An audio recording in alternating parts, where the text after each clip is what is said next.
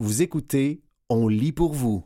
Primark, vêtements à prix cassé, écologie au rabais. Un texte de Marie Rabin, paru le 24 novembre 2023 dans Report Terre. Recyclage, coton responsable, au-delà des effets d'annonce de la marque de vêtements low cost Primark, la réalité est simple. La surconsommation détruit la planète. Il est à peine midi et les allées du centre commercial Val d'Europe à Marne-la-Vallée sont déjà pleines à craquer. L'enseigne Primark est bondée. Un élément saute rapidement aux yeux. La gamme Primark Cares, que l'on pourrait traduire par Primark fait attention. Avec des affiches placardées dans chaque recoin de la boutique, il est difficile de passer à côté. Sur son site Internet, la marque explique que cette gamme a pour objectif de donner une plus longue vie aux vêtements, protéger la vie sur notre planète et améliorer la vie des gens. Dans les rayons, on aperçoit quelques vêtements signés Primark Cares, comme une doudoune en polyester recyclé à 50% coûtant 20 euros, fabriquée en Birmanie. La marque produit aussi une gamme pour les enfants avec des tarifs tout aussi bas. Un T-shirt à 2,30 euros, produit à base de 50% de coton recyclé. Une initiative qui séduit Trudy, fidèle cliente de Primark depuis six ans. Avec tout ce qu'on entend sur les dérives de la fast fashion, j'essaye aussi de faire attention à mes achats. Et comme je sais que Primark fait des efforts sur son aspect environnemental, ça me donne encore plus envie d'acheter chez eux, s'enthousiasme-t-elle. Prix cassé et écran de fumée. Dès son origine, Primark a misé sur les prix cassés pour attirer sa clientèle. Fondée en 1969 en Irlande sous le nom Pennies, centimes en anglais, l'entreprise a pour objectif de créer des vêtements accessibles à tous tout en restant à la mode. Avec Primark Cares, elle promet d'offrir des vêtements à prix réduit tout en respectant l'environnement et les droits des travailleurs. Un pari difficile à tenir dans l'une des industries les plus polluantes au monde, qui est responsable de 8 à 10% des émissions de CO2, selon le Programme des Nations Unies pour l'environnement. Primark affirme travailler sur un programme de coton plus durable, appelé Primark Sustainable Cotton Program, PSCP. Lancé en 2013, ce projet a pour but de réduire les effets environnementaux du coton de la marque. Or, ce label a été créé par l'entreprise elle-même, laissant planer le doute sur son efficacité.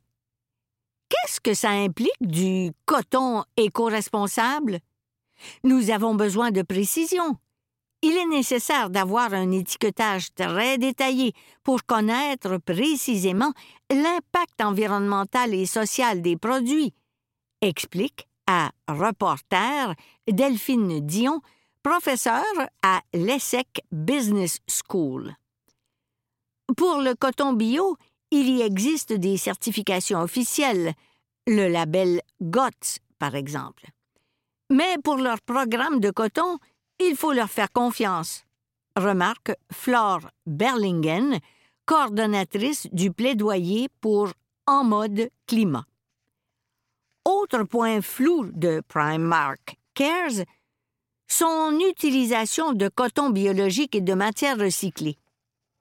Sur son site, l'enseigne irlandaise affirme que d'ici 2027, une partie du coton utilisé dans leurs vêtements sera soit biologiques, recyclés ou issus de leur programme PSCP. Cependant, le coton biologique ne représente qu'un pour cent de la production totale dans le monde, selon un rapport de l'ONG Textile Exchange publié en 2022. Les chances que ce 1 soit utilisé pour fabriquer les vêtements de Primark est minime. Par ailleurs, recycler du textile est très difficile, explique Delphine Dion. Très peu de vêtements sont en réalité recyclables. Il est très difficile, par exemple, de recycler des vêtements avec des matières différentes ou avec des fermetures éclairs. Un T-shirt en coton est également recyclable, mais si on ajoute une inscription plastique, cela sera quasiment impossible. La surconsommation, le piège des petits prix. Recycler, c'est bien, mais un problème subsiste dans l'essence même de la marque, la surconsommation. Il suffit de rentrer dans un magasin pour observer des dizaines de vêtements empilés dans les rayons. Dans celui de Marne-la-Vallée, pulls, pyjamas, chaussures et même bijoux cohabitent dans un très large espace au rez-de-chaussée. La collection de Noël attire le regard. Pour la décoration, et les vêtements pour enfants, il faut se rendre au premier étage. Aux caisses, une large gamme de produits en tout genre, maquillage, gourdes, élastiques pour cheveux, est encore disponible pour les clients. En faisant autant de volume, on ne peut pas dire qu'on fait attention aux problèmes de surproduction, affirme Audrey Millet, historienne de la mode et auteur du Livre noir de la mode. Édition Les Pérégrines 2020. L'offre est d'autant plus attrayante pour les consommateurs que les prix proposés sont dérisoires.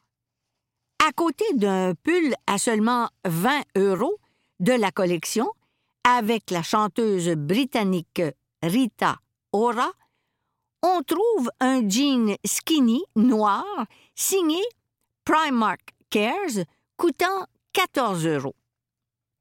La logique des prix cassés fait qu'on est souvent amené à dépenser plus que ce qu'on avait prévu. C'est le piège des petits prix que Primark illustre bien, constate Flore Berlingen.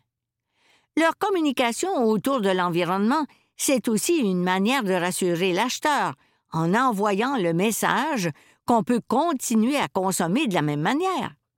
Mais euh, cela masque totalement le problème principal, celui des quantités. Dictature, travail des enfants, environnement abîmé. Derrière les prix cassés, ce sont aussi les droits des ouvriers qui sont bafoués.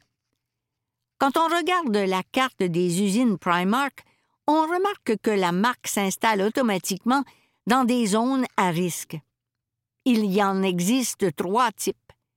Les risques politiques, où il y a des juntes militaires ou des dictatures, des risques sur les règles portant sur l'environnement et des risques sur les conditions de travail où les ouvriers peuvent avoir des difficultés à se syndiquer et où les enfants travaillent.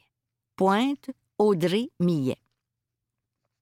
L'enseigne irlandaise affirme sur son site ne posséder aucune usine qui fabrique les produits qu'elle vend.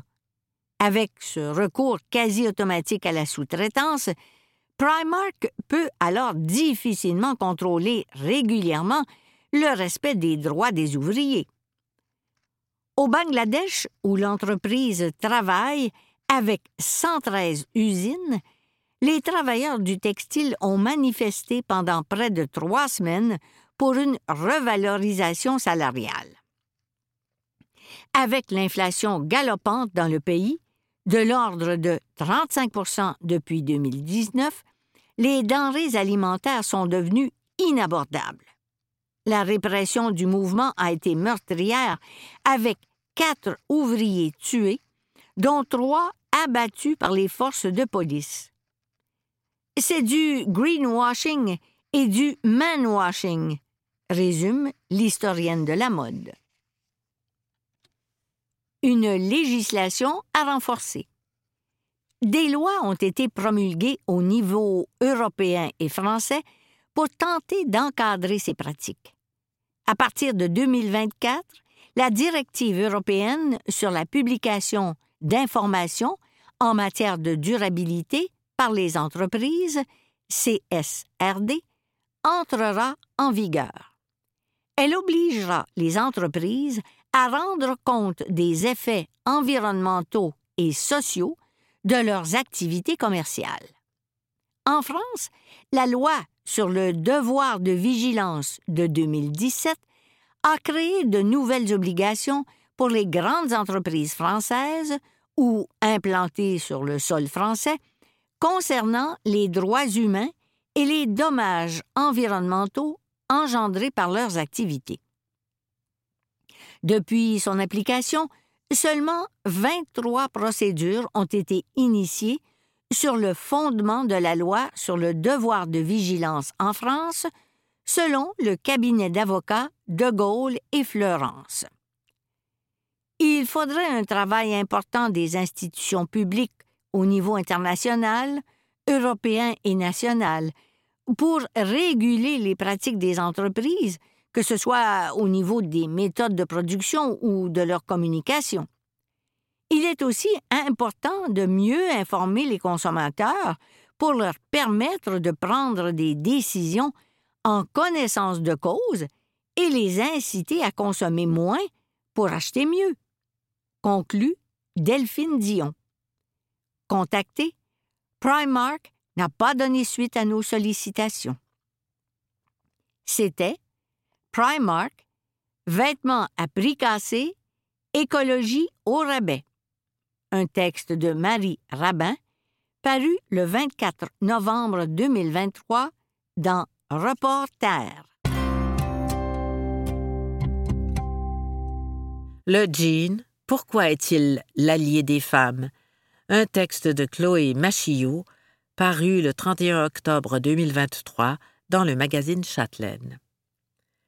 Le jean Levi's 501 pantalon le plus vendu au monde, fête ses 150 ans.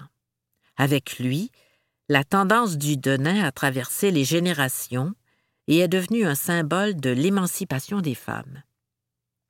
Une toile de coton sergé, à la fois souple et robuste, couplée au dessin d'une salopette incisée à la taille pour plus de confort. En 1873, l'industriel américain Levi Strauss invente le jean qui, un siècle et demi plus tard, se sera vendu à plus de 4 milliards d'exemplaires, en plus d'être copié à maintes reprises. D'abord porté par les ouvriers et les mineurs, le blue jeans a franchi toutes les frontières culturelles et sociales du XXe siècle. Dans les années 1930, c'est la tenue décontractée des cols blancs. Le week-end, ils le substituent au complet cravate ou aux combinaisons de travail qu'ils enfilent en semaine au bureau ou à l'usine. Trois décennies plus tard, la génération hippie s'en empare et en fait un symbole de libération pour les femmes. Adopter certains codes du vestiaire masculin comme le jean était une façon de communiquer leur adhérence au mouvement féministe et de rejeter le rôle que leur imposait la société patriarcale, explique José Pépin, professeur d'histoire de la mode et des tendances au Collège La Salle de Montréal. Aujourd'hui prisé de tous, l'incontournable basique a perdu de son caractère rebelle. Il est même devenu une pièce de luxe entre les mains de créateurs comme Versace, Dior ou Calvin Klein, qui a été le premier à le faire défiler sur un podium. Ce qu'on retient, c'est la force des messages qu'un simple vêtement peut véhiculer, ceux qui élèvent la mode au-delà du style. La prochaine fois qu'on enfilera son jean préféré, on se rappellera que c'est toute une tendance, celle de s'habiller comme on veut. C'était le jean, Pourquoi est-il l'allié des femmes? un texte de Chloé Machillot, paru le 31 octobre 2023 dans le magazine Châtelaine.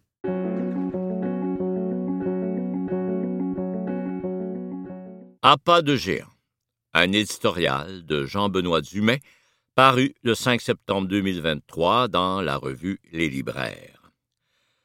Depuis le printemps 2023, le palmarès des ventes que vous pouvez consulter sur leslibraires.ca est celui des ventes réalisées dans les librairies de notre réseau.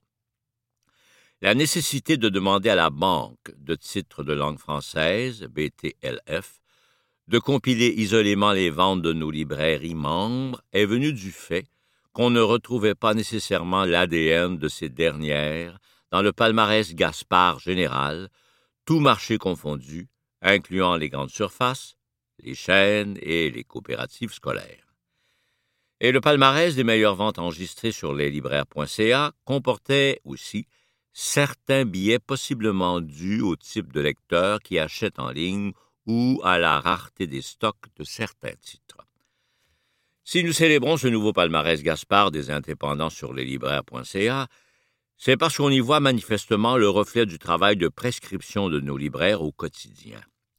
Le même enthousiasme nous soulève lorsque nous soulignons que les recommandations des libraires de chaque librairie issues de la rubrique Les libraires crack de la revue Les libraires sont maintenant bien mises en évidence sur les sites personnalisés de nos membres tels que pantoute.leslibraires.ca ou bouquiniste.leslibraires.ca. Ce sont, parmi d'autres, des moyens qui nous sont propres pour vous relayer les choix et les contenus de nos libraires sans être à la merci d'intermédiaires. Cet été, conséquence du bras de fer entre le gouvernement canadien et les géants du web autour de la loi C 18, Meta a commencé à bloquer l'affichage des contenus journalistiques des médias canadiens sur ses plateformes, dont Facebook au premier chef. Depuis, nos médias multiplient les appels à s'abonner à leur infolette ou à télécharger leur application pour consommer leurs nouvelles sans qu'elles aient à être exposées sur un réseau social. Je me souviens d'un jour de 2009 où un dirigeant d'agence de marketing vantait la visibilité gratuite sur Facebook en comparaison avec les milliers de dollars que coûtaient les publicités imprimées dans les journaux, alors encore très populaires. Il n'y a pas de géant qui fasse de cadeaux, ni à des particuliers, ni à des entreprises, ni à nos gouvernements. Dans son édition du 18 juillet dernier, sous la plume de Catherine Lalonde, le journal Le Devoir s'est attardé au fait que les livres se raréfient dans les magasins d'un autre grand joueur, Costco, ici comme aux États-Unis. À Hawaï et en Alaska, on a même mis fin à la vente de livres, conséquence de la chute des ventes de livres décrites par les éditeurs québécois interviewés. Parmi ceux-ci, Jean Paré, directeur général chez Saint-Jean Éditeur, observe que les gains enregistrés dans le marché de la librairie au cours des dernières années ont plus que compensé une diminution de plus de 60% des ventes de sa maison d'édition chez Costco au cours de la dernière décennie. Nous venons de vivre la dixième édition de la journée le 12 août. J'achète un livre québécois qui nous a permis de réaliser toutes les répercussions du mouvement lancé par les auteurs Patrice Cazot et Amélie Dubé.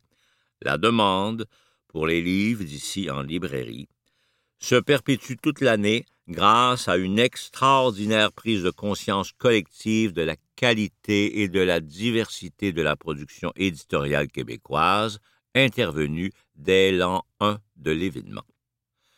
Parce que cet événement s'inscrit aussi dans un grand mouvement d'achat local, les librairies indépendantes reçoivent également beaucoup d'amour, sans que cela ait été l'intention des organisateurs. Le côté citoyen spontané de cette journée toute simple qu'on souhaite tous voir demeurer ainsi, ajoute un caractère incomparable à la grande fête qu'elle est devenue. Nous ne remercierons jamais assez les deux instigateurs pour ce qu'ils ont réalisé pour le livre québécois, à eux seuls, sans grosse structure, pas de géant. Nous remercions la Société de développement des entreprises culturelles, SODEC, pour son soutien à la réalisation du projet Gaspard des librairies indépendantes. C'était À pas de géant, un éditorial de Jean-Benoît Dumais, paru le 5 septembre 2023 dans la revue Les libraires.